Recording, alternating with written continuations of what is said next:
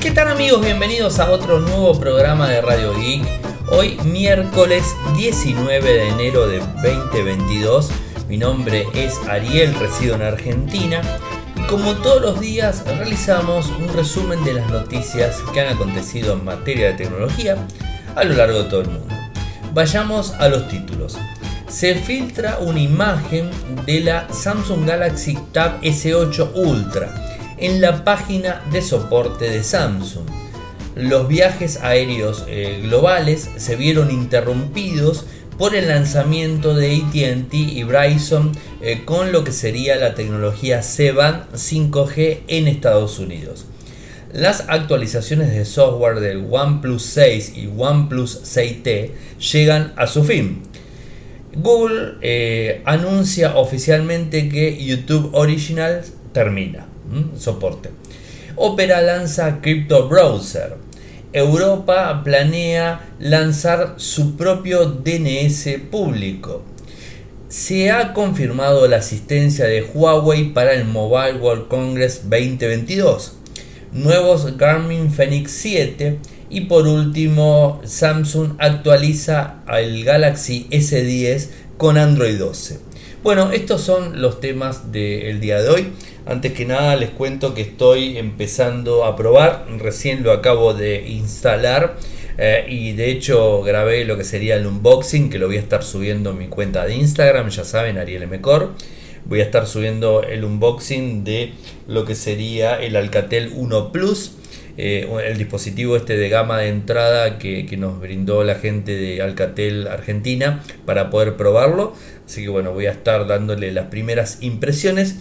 Y si todo sale bien, esta semana voy a estar subiendo un video a nuestro canal de YouTube, youtube.com barra infocertec, en donde les voy a mostrar cómo en vacaciones, utilizando el Moto G100 y el Ready 4, eh, pude ver este, películas de Netflix, pude acceder al escritorio de, mi teléfono, eh, a fotos y a el dispositivo en sí con Ready 4 con cable, por supuesto, en un televisor, digamos, de 32 pulgadas, en un LCD básico convencional, que simplemente con conexión HDMI, eh, conectado al USB-C de mi dispositivo, pude tener acceso sin ningún tipo de problemas, como si fuera una computadora y un centro multimedia de entretenimiento. Así que bueno, les voy a estar mostrándoles este, eh, ese videito que, lo tengo que editar. Ya lo grabé, lo tengo en crudo,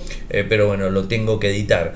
Eh, tampoco tengo la mejor imagen porque no lo pude grabar con, con mi teléfono normal que, grabo, que es el G100. Eh, por una cuestión más que básica, lo estaba usando para mostrarlo, así que era un poquito difícil estar grabando y haciendo eh, el videito. Así que bueno, eso ténganlo en cuenta que esta semana se los voy a estar compartiendo. Se filtró una imagen de la Samsung Galaxy Tab S8 Ultra una tableta, digamos, este, muy potente que supuestamente Samsung la va a estar lanzando el 8 de febrero eh, con la nueva línea Galaxy S22. Así que vamos a tener que estar este, atentos a, digamos, este, a lo mismo.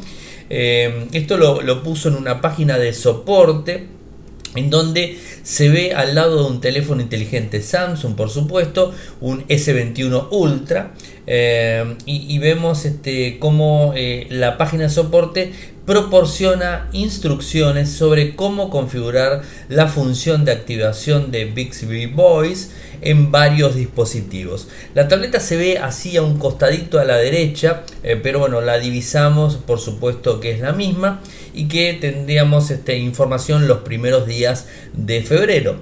Eh, según sabemos, eh, y como ya les conté esta semana, el equipo traería una pantalla AMOLED de 14.6 pulgadas en 120 Hz, es una tableta bastante grande, por supuesto que va a competir con el iPad Pro. Eh, con muesca de pantalla. El, microprocesador sería un Snapdragon 8 generación 1 de Qualcomm, una batería de 12.000 mAh y con carga rápida de 45 vatios. Eso es un poco lo que se dio a conocer en las filtraciones. Es interesante eh, ver el equipo y bueno, el 8, el 8 de febrero les estaremos contando absolutamente todo.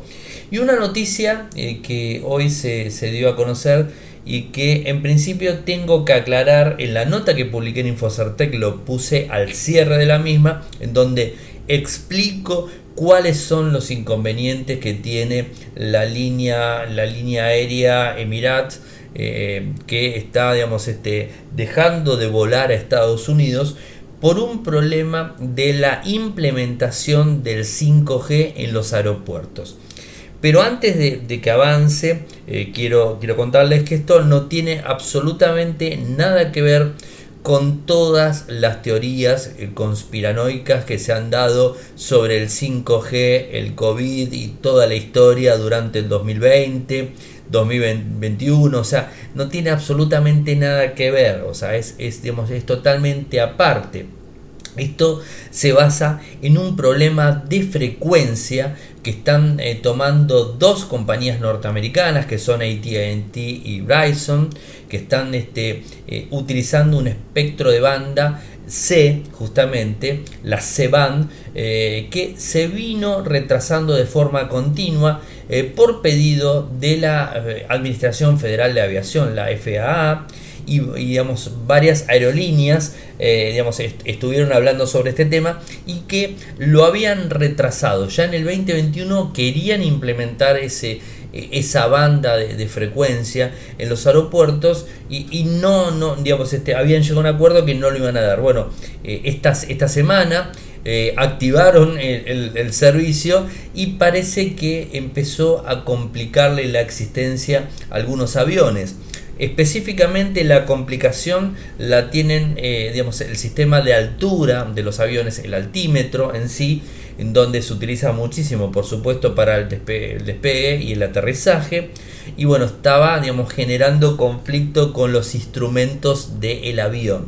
O sea, va de vuelta, no tiene nada que ver con las teorías conspiranoicas en relación a que el 5G nos va a matar y que va a traer un montón de problemas y toda esa historia de salud y que va a interferir, ¿no? Porque automáticamente los que están, de los que están detrás de, esa cuestión van a salir ahí este, diciendo, yo lo decía, yo lo decía, bueno, no, no es así, o sea, no es así y, y bueno, esto es lo que, lo que se está dando en estos momentos, ¿no? Eh, el Departamento de Transporte, el DOT y la FAA enviaron una carta conjunta a ATT y a Bryson el 31 de diciembre pidiéndoles que retrasen el lanzamiento del servicio de banda C en ciertos aeropuertos hasta que la FAA eh, haya verificado que cada aeropuerto no se verá afectado por posibles interferencias de radio. Eh, los transportistas estuvieron de acuerdo, pero el 16 de enero, o sea, de este año, eh, lo, sin haber tenido una autorización, eh, digamos, activaron las líneas, o sea, activaron esa, esa, línea y empezaron algunos aviones a tener problemas. y según informa Reuters, es que la línea Emirates ha decidido cancelar todos los vuelos a Boston, a Chicago, a Dallas Fort, eh, a Houston, a Miami, a New Jersey, a Orlando, a San Francisco y a Seattle, eh, mientras que los servicios a Los Ángeles y Nueva York y Washington no se han visto afectados.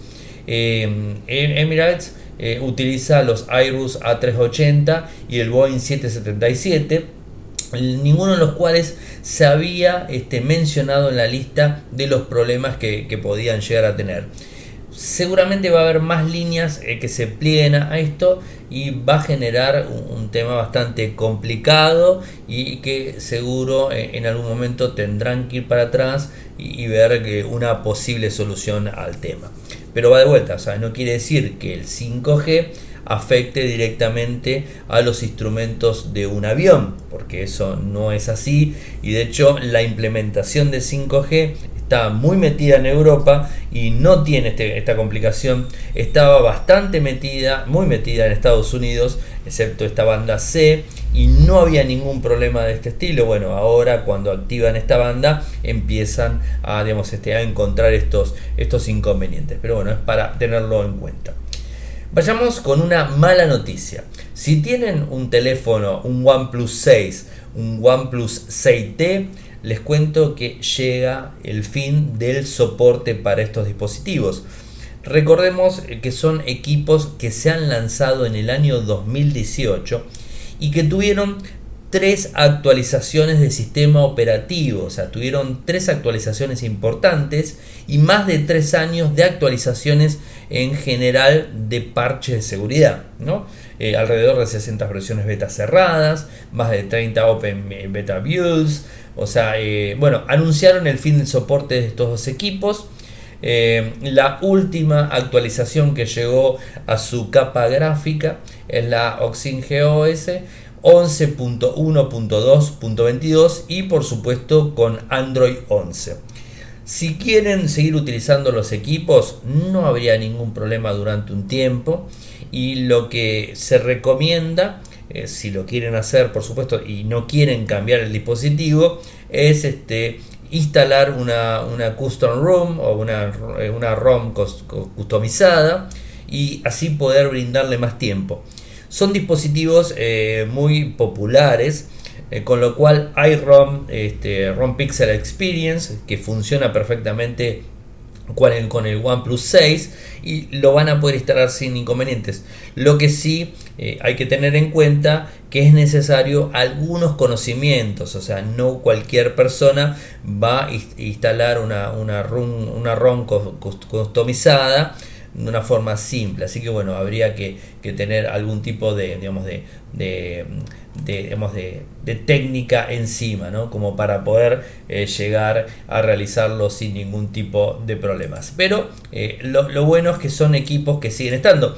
Y ahora, si tenés este dispositivo hace tres años, yo creo que estamos este, a tiempo ya a hacer un cambio de un, un, refresh con el dispositivo, ¿no? Creo que estamos a tiempo de poder hacerlo. Eh, como siempre, Google, padre abandónico, eh, cierra o va a cerrar, mejor dicho, lo que sería YouTube Originals. Es cierto, no han tenido eh, grandes éxitos en, Original. este, se abrió esta, esta, versión en YouTube Premium en, en octubre del 2015. En ese tiempo era conocido como YouTube Red. Eh, y que esto eliminaba la, publicidad en los videos de YouTube, que espero que esto lo sigan haciendo, eh, sin dejar de pagar a los creadores, por supuesto, eh, para obtener una suscripción mensual.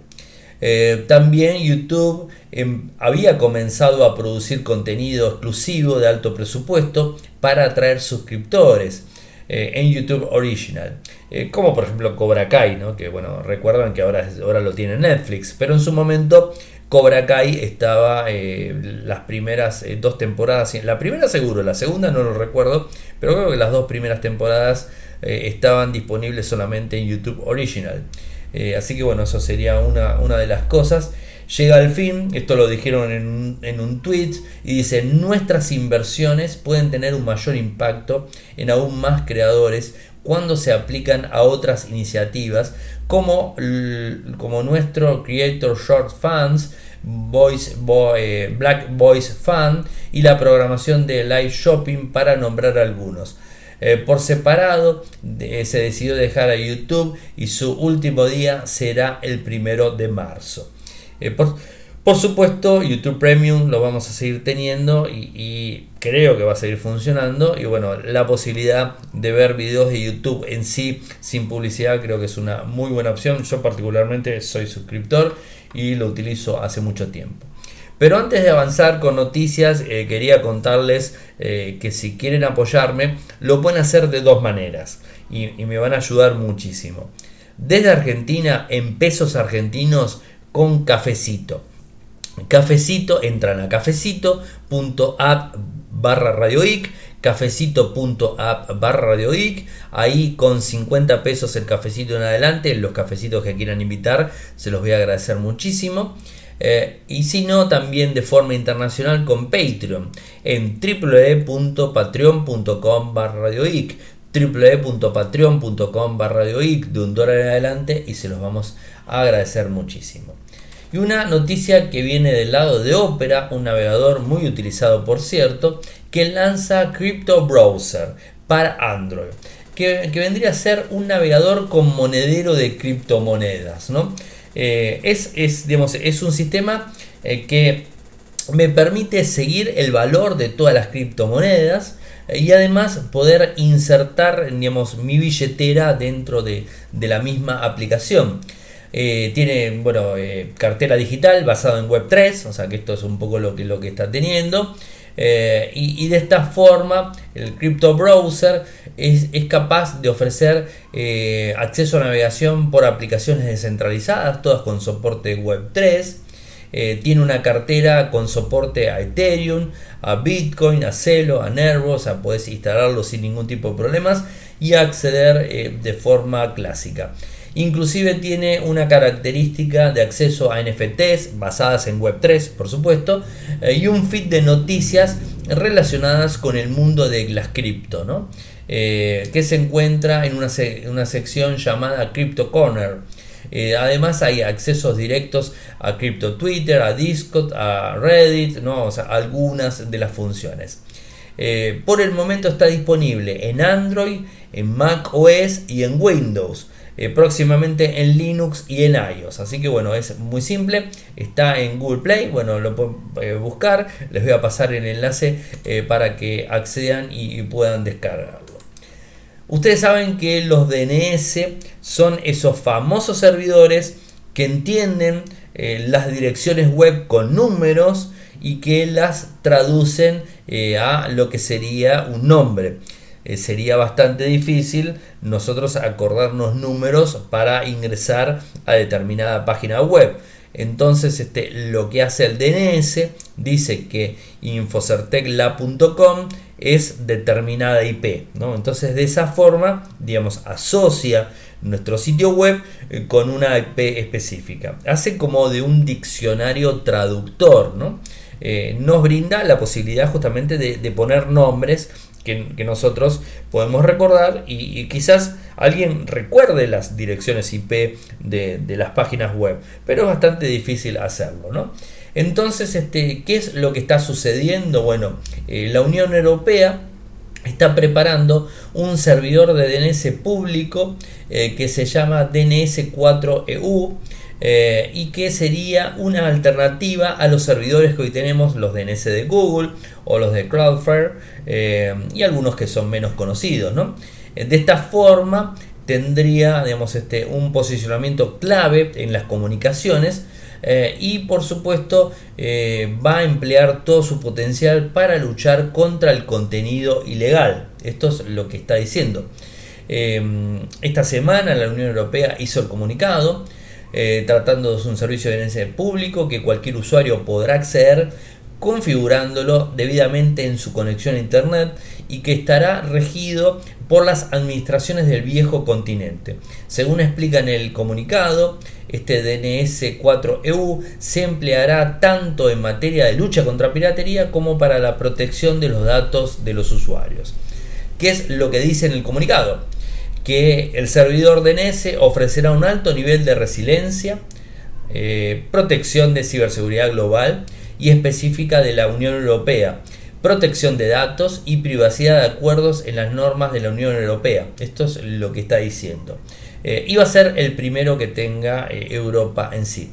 Eh, es por supuesto interesante, todavía se desconoce cómo será la implementación, cómo va a ser el filtrado y el bloqueo de las direcciones consideradas ilegales dentro de la Unión Europea, porque obviamente tienen el acceso a poder bloquear y configurar determinadas páginas. Así que bueno, interesante, estaremos detrás de la noticia. Vieron que se viene el Mobile World Congress 2022. Y como habíamos hablado a final del año pasado, en diciembre, veníamos hablando, mejor dicho, de eh, las empresas que se bajaban del el Consumer Electronic Show que se hizo en Las Vegas en enero, los primeros días de, de enero.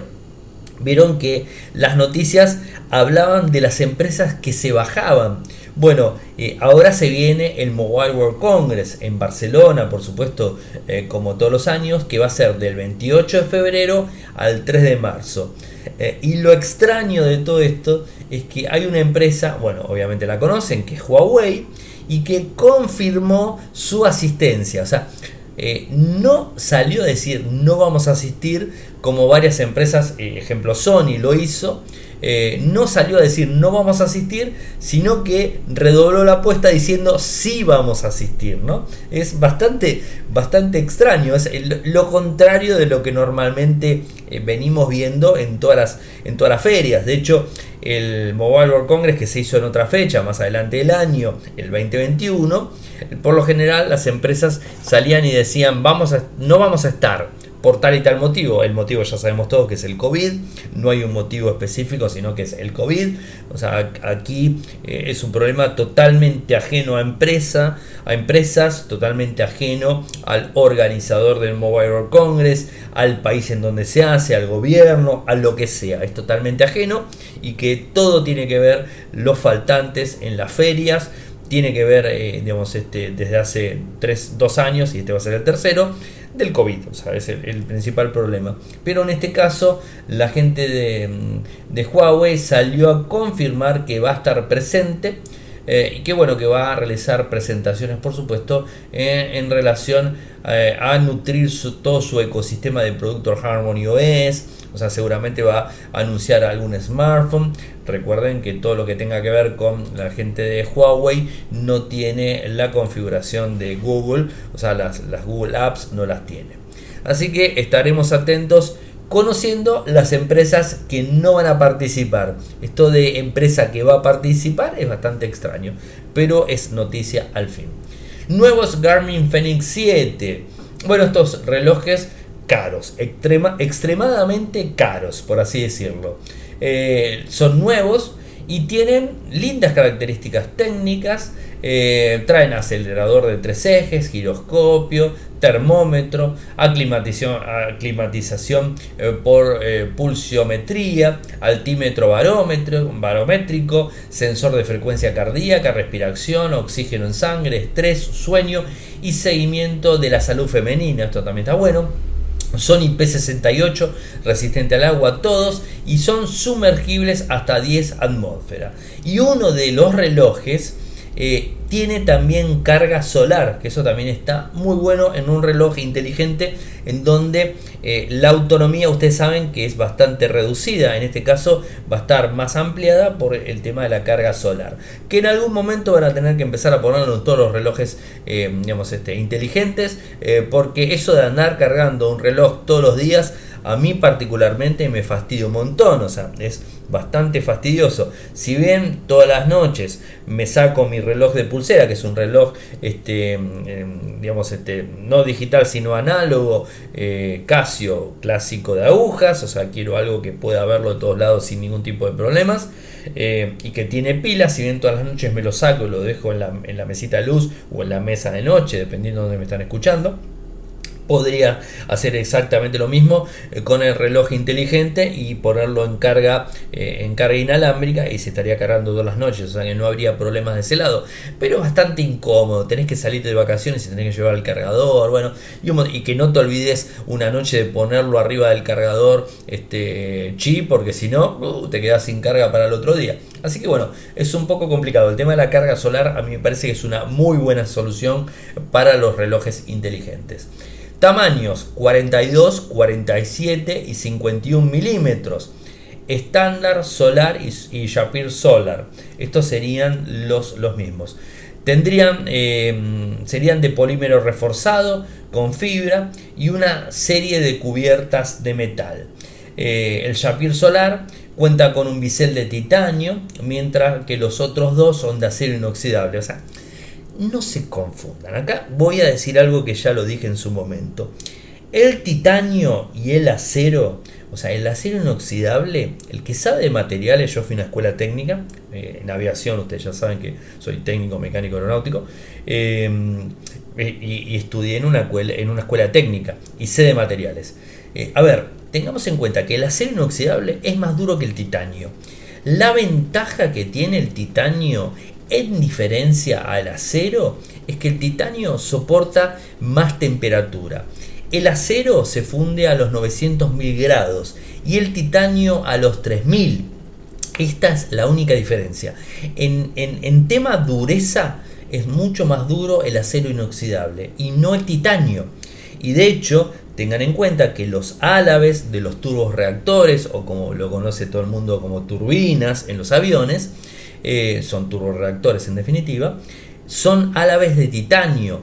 ¿Y por qué no ponen acero? Porque el acero tiene un peso específico más alto eh, que el titanio. Esa es otra diferencia. El titanio es más liviano eh, que el acero y además de ser más liviano tiene soporta temperatura y en el turboreactor se levanta temperaturas de más de 1800 grados. Entonces se necesita un material ferroso que tenga esa, eh, esa particularidad, soportar temperatura, algo que el acero se fundiría.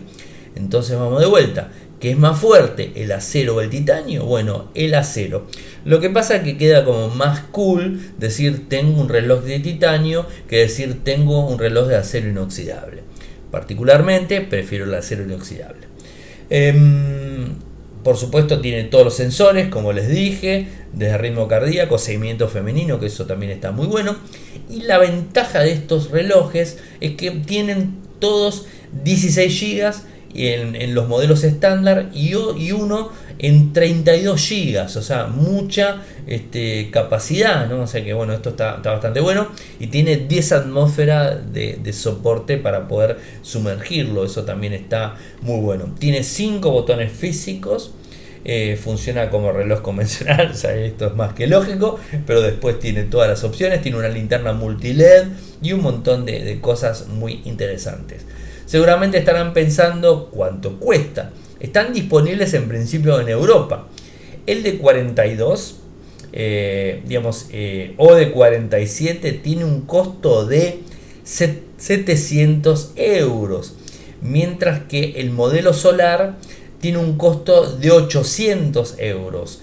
Y el más grande, eh, después está el, el, más grande, digamos, en solar, 900 dólares. Lo estoy redondeando, pues son 899,99. 900 dólares y el más eh, y, el solar el Fenix 7 Shapir Solar que es el más caro 1000 dólares eh, y el más tope de tope que es de 51 milímetros llega a los 1200 dólares.